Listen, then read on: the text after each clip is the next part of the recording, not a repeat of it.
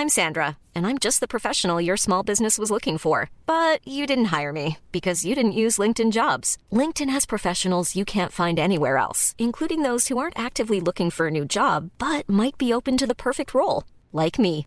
In a given month, over 70% of LinkedIn users don't visit other leading job sites. So if you're not looking on LinkedIn, you'll miss out on great candidates like Sandra. Start hiring professionals like a professional. Post your free job on linkedin.com/people today. There's never been a faster or easier way to start your weight loss journey than with PlushCare.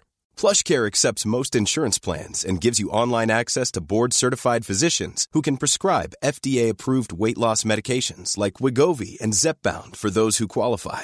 Take charge of your health and speak with a board-certified physician about a weight loss plan that's right for you. Get started today at plushcare.com slash weight loss. That's plushcare.com slash weight loss. plushcare.com slash weight loss.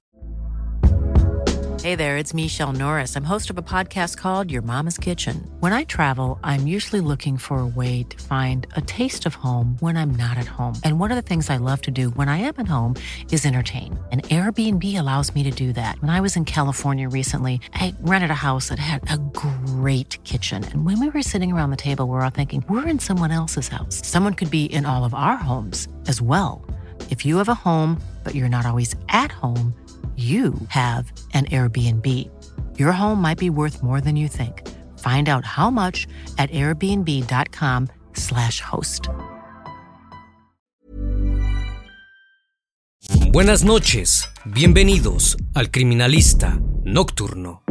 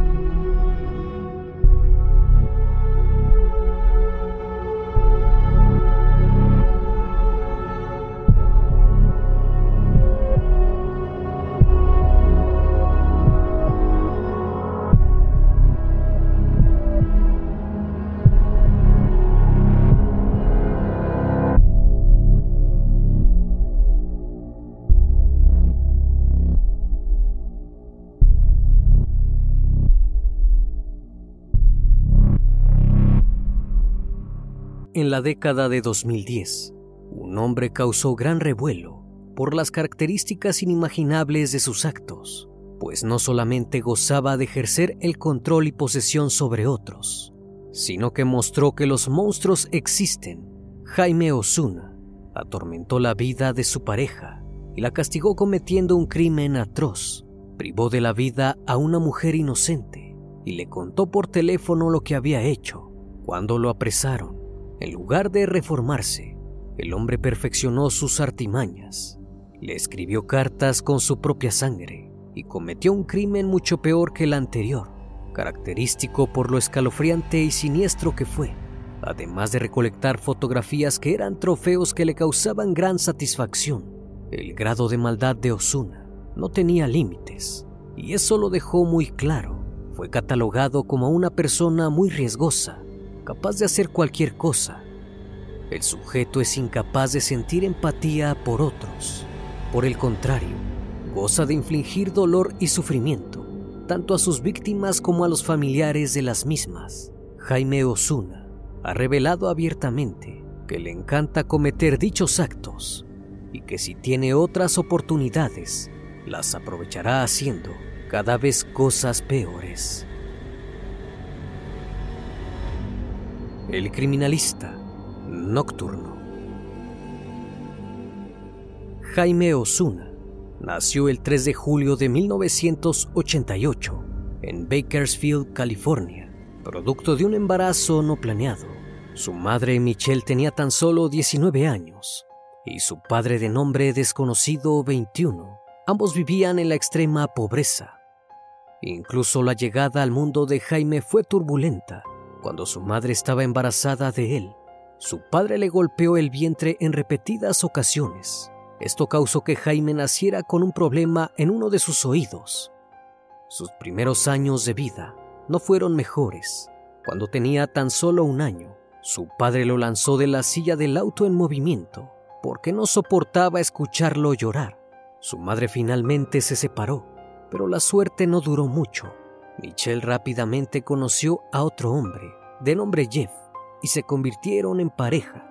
Producto de esta relación, nacería Kurt, el hermano menor de Jaime. Su padrastro, tristemente, era tan violento como su padre biológico les pegaba constantemente a los dos niños. En ocasiones también alimentó a los pequeños en el piso, como si fueran perros. Además, cuando lo hacían enojar mucho, Jeff los ataba a un árbol y los azotaba con una correa. Como si con esto no fuera suficiente, llegaría a abusar íntimamente de Jaime. Debido a la terrible relación con el nuevo marido de su madre, Jaime creció odiándola. Sentía que ella no lo protegía este odio hacia su madre fue transmitiéndose de a poco al resto de los seres vivos que lo rodeaban. A la corta edad de nueve años, comenzó a asesinar animales. En una ocasión su madre fue a la tienda y Jaime puso al gato en el congelador. Quince minutos después, lo puso en el horno. Esta conducta se repitió en varias ocasiones con las mascotas de la casa, pero los animales no bastaron. Jaime, consciente del placer que le producía la intimidación, empezó a sentir la necesidad de aplicarla en humanos. En noveno grado, atacó a otro chico de su edad con un cuchillo. Este acontecimiento lo llevó a su primera entrada a prisión. Luego de eso fue puesto en libertad y volvió a ser encerrado en numerosas ocasiones. Pero hubo una entrada a prisión que cambió su vida para siempre. Cuando ya tenía 19 años, Jaime no trabajaba ni estudiaba, solo salía de fiesta. También se había asociado a varias pandillas. Una noche decidió ir al cumpleaños número 16 de uno de sus amigos, pero lo que podría haber sido una noche normal se transformó en caos. La fiesta no tenía un ambiente adolescente, al contrario, había mucha gente que estaba metida en el mundo del crimen. Los menores bebían una cantidad considerable de alcohol no era un lugar seguro ni relajado. En el medio de la reunión, el primo del cumpleañero se molestó porque un joven estaba acosando a su tía. Le pidió como favor a Jaime, que ya tenía una fama intimidante, que le diera un susto al sujeto para que dejase en paz a la mujer. Osuna tomó un cuchillo y amenazó al chico para ayudar a su amigo. Sin embargo, la amenaza no surtió el efecto deseado, muy por el contrario el amenazado comenzó a reírse, sin saber que eso terminaría muy mal. Jaime decidió mostrarle al otro de lo que era capaz realmente y sin dudarlo lo hirió. Debido a que se encontraba en libertad condicional, fue ingresado en prisión de inmediato. No obstante, el crimen no fue la única satisfacción que se llevó de esa fiesta. Joel Castellano, la madre de su amigo, que tenía en ese entonces 37 años, le llamó mucho la atención.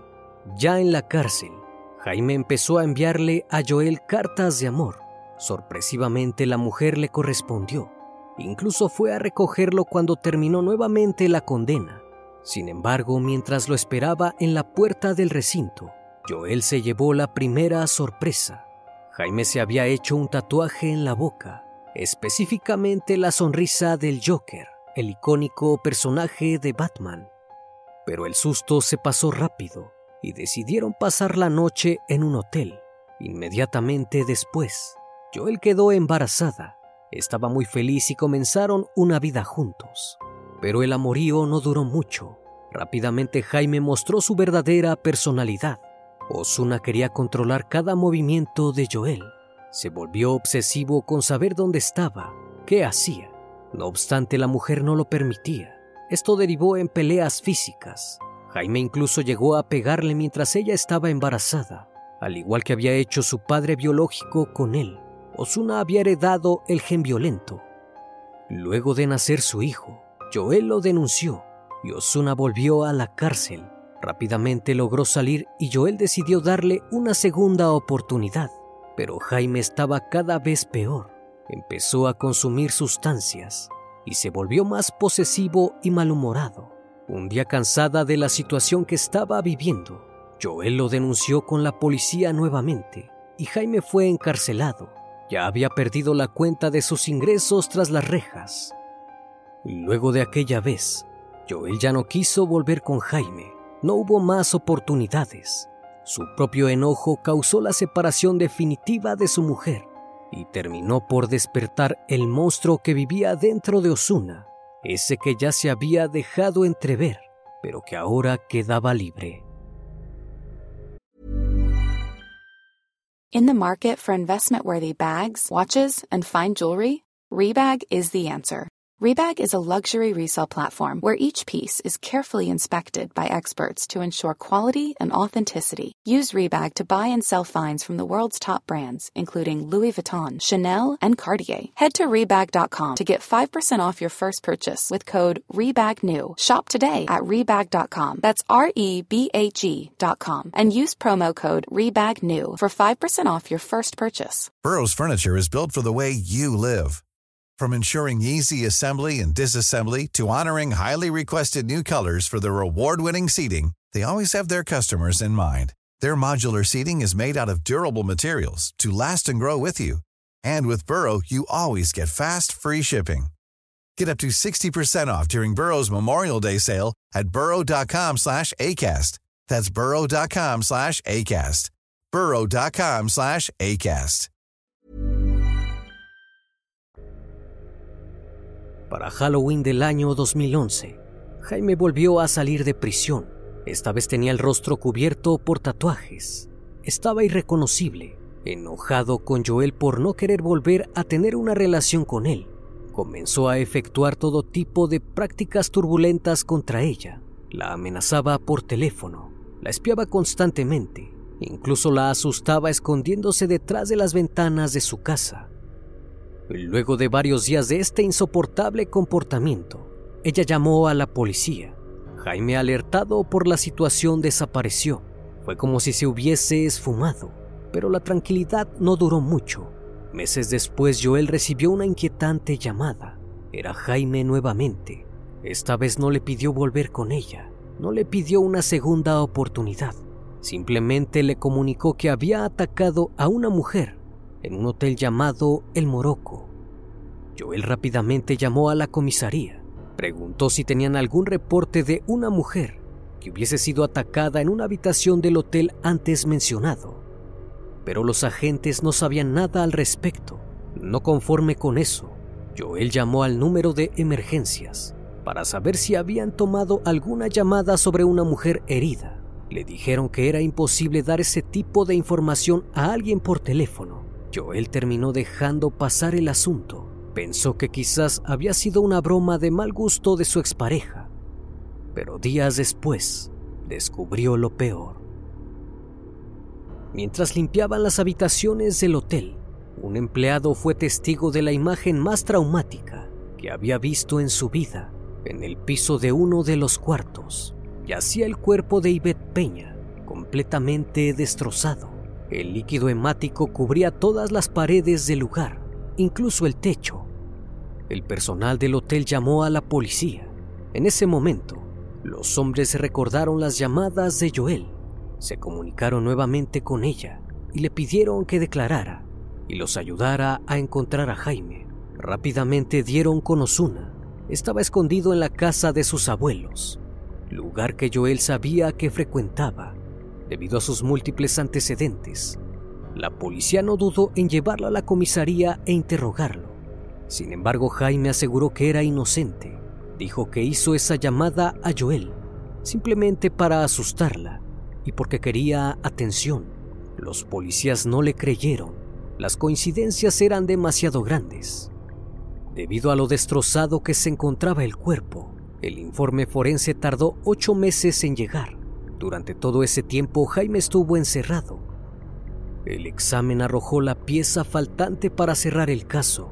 y Beth tenía cinco días de haber sido asesinada cuando fue encontrada. Esto coincidía exactamente con la fecha de la llamada que Jaime había hecho a Joel. Como el cuerpo había empezado a descomponerse, fue difícil para los peritos determinar la causa del deceso de Yvette, pero finalmente comprobaron que la mujer había sido abusada, golpeada y cortada con dos tipos diferentes de armas y unas tijeras, lo que mostraba una crueldad sin precedentes.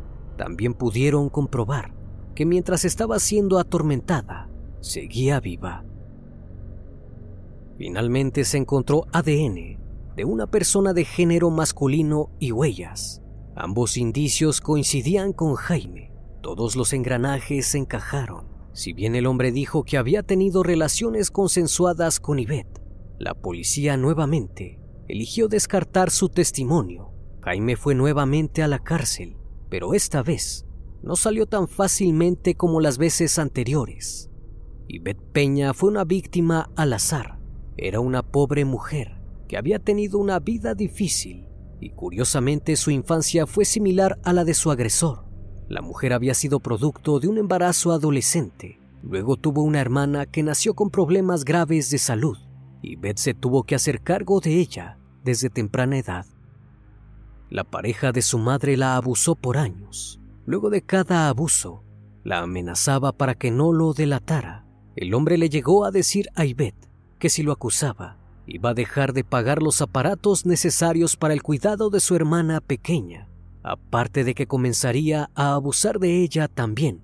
Ivette jamás dijo nada e intentó buscar refugio en lugares equivocados. Primero intentó quitarse la vida, luego se fue de su casa a los 16 años y quedó embarazada. Tuvo problemas con el alcohol y las sustancias. También llegó a estar en la cárcel y como es de suponerse, terminó perdiendo la custodia de sus hijos. Cuando logró rentar una habitación en el Hotel Morocco, se encontraba en rehabilitación. Esta vez parecía dispuesta a encarrilar su porvenir, pero esto nunca sucedió, porque entonces había tenido la mala suerte de toparse con Osuna. Pero el juicio por el caso de Ivette no hizo que Osuna recapacitara. En el transcurso del mismo, Jaime fue volviéndose aún más tenebroso le empezó a enviar a Joel y al fiscal que llevaba su caso cartas amenazantes escritas con su propia sangre. Además decidió afectar a su expareja de una u otra forma. Entonces Jaime denunció a Joel por maltrato físico contra el hijo de ambos. Se le hicieron los exámenes pertinentes al pequeño, esperando que fuese mentira, pero el niño comentó al pasar que su madre le había pegado en una ocasión por miedo a que la mujer siguiera los mismos pasos de su pareja, fue enviada a la cárcel. Con el pasar de los meses se demostró su inocencia y después de varios exámenes psicológicos, se determinó que no hubo abuso para con el pequeño y fue liberada. En 2017, finalmente dio comienzo el juicio contra Osuna. Hasta ese momento, siempre se había presentado como inocente pero tres días antes dio una entrevista que daría un giro al caso.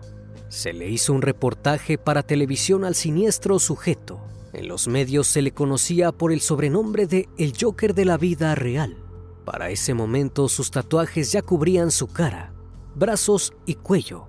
El tatuaje que más llamó la atención era una estrella maligna en su frente. Sin embargo, jamás se supo que llevara prácticas ocultas. El objetivo de la entrevista era saber más sobre la vida de Osuna, pero tomó un giro de 180 grados cuando el cruel hombre decidió admitir en televisión que sí había cometido el hecho. Pero el horror no terminó ahí. También se puso a hablar sobre las razones para llevar a cabo dicho crimen. Dijo que simplemente tenía ganas de hacerlo, vio la oportunidad y la aprovechó. Luego se dedicó a dar escabrosos detalles sobre el hecho. Realmente estaba disfrutando el circo que había armado. No obstante, la entrevista completa nunca se reveló. La reportera y su jefe llegaron a un acuerdo de confidencialidad y la recortaron. Los detalles más perturbadores fueron censurados, ya que eran demasiado fuertes para ser transmitidos por televisión, además de que implicaría un trauma horrible para la familia de la joven víctima. Osuna también expresó que arrebatar las vidas le provocaba más placer que cualquier cosa en el mundo. Comentó que no era capaz de sentir felicidad o dolor. Dijo que se consideraba a sí mismo un perverso y que volvería a cometer cada uno de sus actos una y otra vez. Otro de los momentos más sorpresivos de la entrevista fue cuando dijo que Ivette no fue su primera víctima. Jaime comentó muy tranquilo que había asesinado a un hombre de 27 años y una mujer de 32. Incluso reveló que permaneció con uno de los cuerpos y lo vio descomponerse. Estaba orgulloso de cada atrocidad que mencionaba. También comentó que la razón por la que había descubierto el cuerpo de Ivette había sido simplemente porque él quería ir a la cárcel, dejar de vivir en sociedad. Si no hubiese deseado eso, jamás se habrían enterado. Jaime disfrutó de las fotografías presentadas por la fiscalía, donde el cuerpo estaba irreconocible. Incluso llegó a burlarse de la familia de la víctima. Luego de 12 sesiones, donde los familiares de Ivette no podían soportar más la tortura, el juez le propuso un acuerdo al abogado de Jaime. Si se declaraba culpable lo llevarían a prisión, en vez de darle la pena de muerte. El juicio al fin terminaría y la familia de Ivette podría tener paz. Jaime aceptó el trato. La sentencia se efectuó el 14 de mayo de 2017, el día que Ivette cumpliría 42 años. Jaime fue llevado a prisión perpetua sin posibilidad de pedir la libertad condicional. Sin embargo, el sujeto no se detendría en su camino de crímenes. En la cárcel Osuna siguió siendo una persona problemática. Hirió a varios guardias de seguridad y a un preso. Decidieron que lo mejor era dejarlo en aislamiento. Podía salir solo una hora al día, mientras no se cruzara con otros reclusos. Sin embargo, los meses pasaron y al ver una aparente mejora en su comportamiento, se le volvió a asignar un compañero de celda a Osuna. El hombre era Luis Romero de 44 años. Había sido trasladado desde la prisión estatal de Mule Creek. En el pasado fue declarado culpable de asesinato en segundo grado, después de detonar un arma contra una mujer y privarla de la vida en Copton cuando era un adolescente. Al igual que Jaime, el presidiario tenía antecedentes de crímenes violentos. Romero ya llevaba 27 años en prisión y se estaba acercando a la elegibilidad para la libertad condicional. Tenía buena conducta y lo más probable era que saliera pronto, pero eso jamás sucedió. El 9 de marzo de 2019, a tan solo dos días de compartir celda con Romero, Osuna decidió efectuar un nuevo crimen. Utilizó una navaja atada a un mango y ató a su compañero le cortó uno de los ojos y uno de los dedos. Luego procedió a quitarle parte de las costillas y le cercenó parte de su pulmón. Después de desfigurar y cortar a Romero, le desprendió la cabeza y le cortó el rostro de ambos lados de la boca para que pareciera que tenía una amplia sonrisa en su rostro. Para Osuna todo fue como un juego. Cuando dos guardias finalmente descubrieron lo que había ocurrido, la imagen que vieron fue terrorífica. Jaime había creado una pose con el cuerpo de Romero y llevaba muy orgulloso un collar con partes que le había arrancado al hombre. También había escrito una sonrisa con sangre en la pared y firmó bajo el nombre de El hombre de las mil caras. El apodo probablemente hacía referencia a que a medida que se fue haciendo más tatuajes, se fue convirtiendo siempre en una persona distinta a tan solo días de haber sido encarcelado, se inició un nuevo proceso legal contra Osuna, pero esta vez el hombre no era el único culpable. ¿Cómo era posible que los guardias no se percataron de los actos atroces que cometió Osuna, además de ponerlo junto a un compañero, sabiendo su grado de peligrosidad?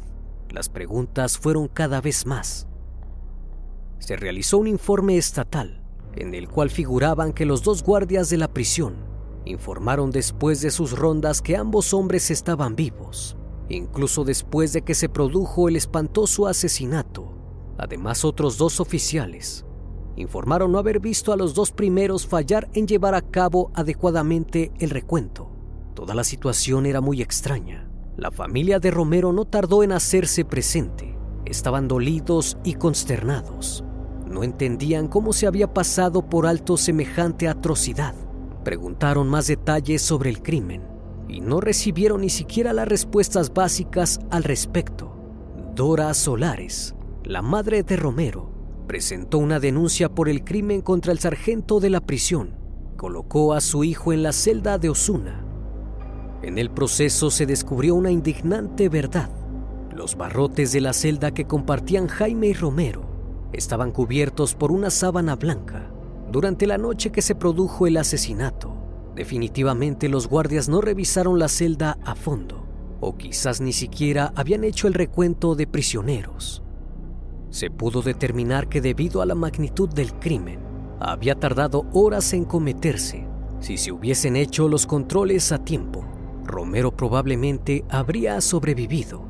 La familia de la víctima no paró de repetir que aquella situación había sido un deceso prevenible el informe estatal también criticó la investigación de asuntos internos del Departamento Correccional. Decía que el primer oficial mintió durante la entrevista y que el agente especial a cargo de la indagación no entrevistó a varios testigos clave. También se culpó al Departamento de Correcciones y Rehabilitación de California por incompetencia en su investigación y por demorar en disciplinar a los guardias. A todo esto se sumó el hecho de que la cárcel donde se encontraba Osuna y Romero ya tenía mala reputación, porque guardias anteriores habían organizado peleas entre reclusos. Hey, it's Danny Pellegrino from Everything Iconic.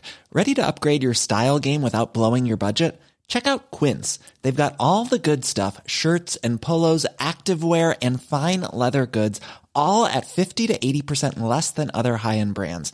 And the best part? They're all about safe, ethical, and responsible manufacturing. Get that luxury vibe without the luxury price tag. Hit up quince.com slash upgrade for free shipping and 365-day returns on your next order. That's quince.com slash upgrade. Even when we're on a budget, we still deserve nice things. Quince is a place to scoop up stunning high-end goods for 50 to 80% less than similar brands. They have buttery soft cashmere sweaters starting at $50, luxurious Italian leather bags, and so much more. Plus, Quince only works with factories that use safe, ethical, and responsible manufacturing. Get the high-end goods you'll love without the high price tag with Quince. Go to quince.com/style for free shipping and 365-day returns. When you make decisions for your company, you look for the no-brainers. If you have a lot of mailing to do, stamps.com is the ultimate no-brainer. Use the Stamps.com mobile app to mail everything you need to keep your business running with up to 89% off USPS and UPS. Make the same no brainer decision as over 1 million other businesses with Stamps.com. Use code PROGRAM for a special offer. That's Stamps.com code PROGRAM. Sin embargo, el Departamento de Correcciones del Estado rechazó los descubrimientos del informe e insistió en que se había realizado una investigación minuciosa y completa desde el inicio. Una familia estaba destrozada y a nadie parecía importarle. Meses después pareció haberse hecho algo de justicia.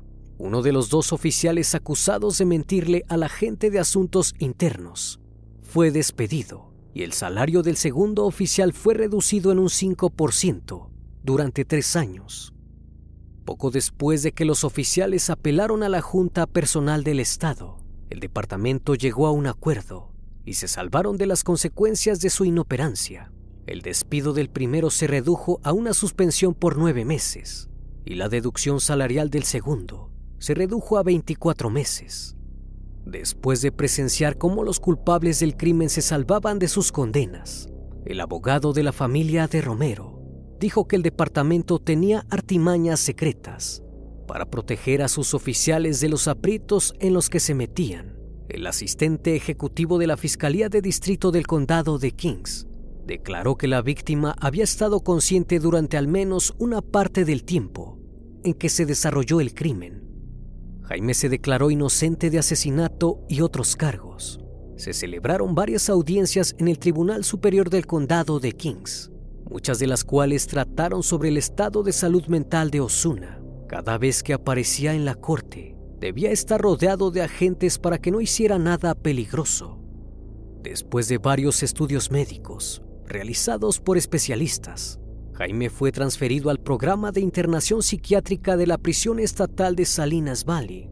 Allí se le diagnosticó un trastorno de esquizofrenia no especificado, un trastorno de personalidad antisocial y un trastorno límite de la personalidad. Finalmente se dictaminó que no estaba capacitado para presentarse a juicio por el asesinato de Romero, por lo menos no hasta que terminara el tratamiento. Lo más probable es que Osuna no reciba la pena de muerte y pase el resto de su vida en prisión, sumando tal vez muchas víctimas más. Como cada noche, estimado público, agradezco su compañía. Si aún no estás suscrito, te invito a que lo hagas y formes parte de esta gran comunidad. Reciban un fuerte abrazo de mi parte y no me queda más que desearles que sigan pasando un excelente día y estén de lo mejor. Esto es El Criminalista Nocturno. Hasta la próxima emisión. Buenas noches.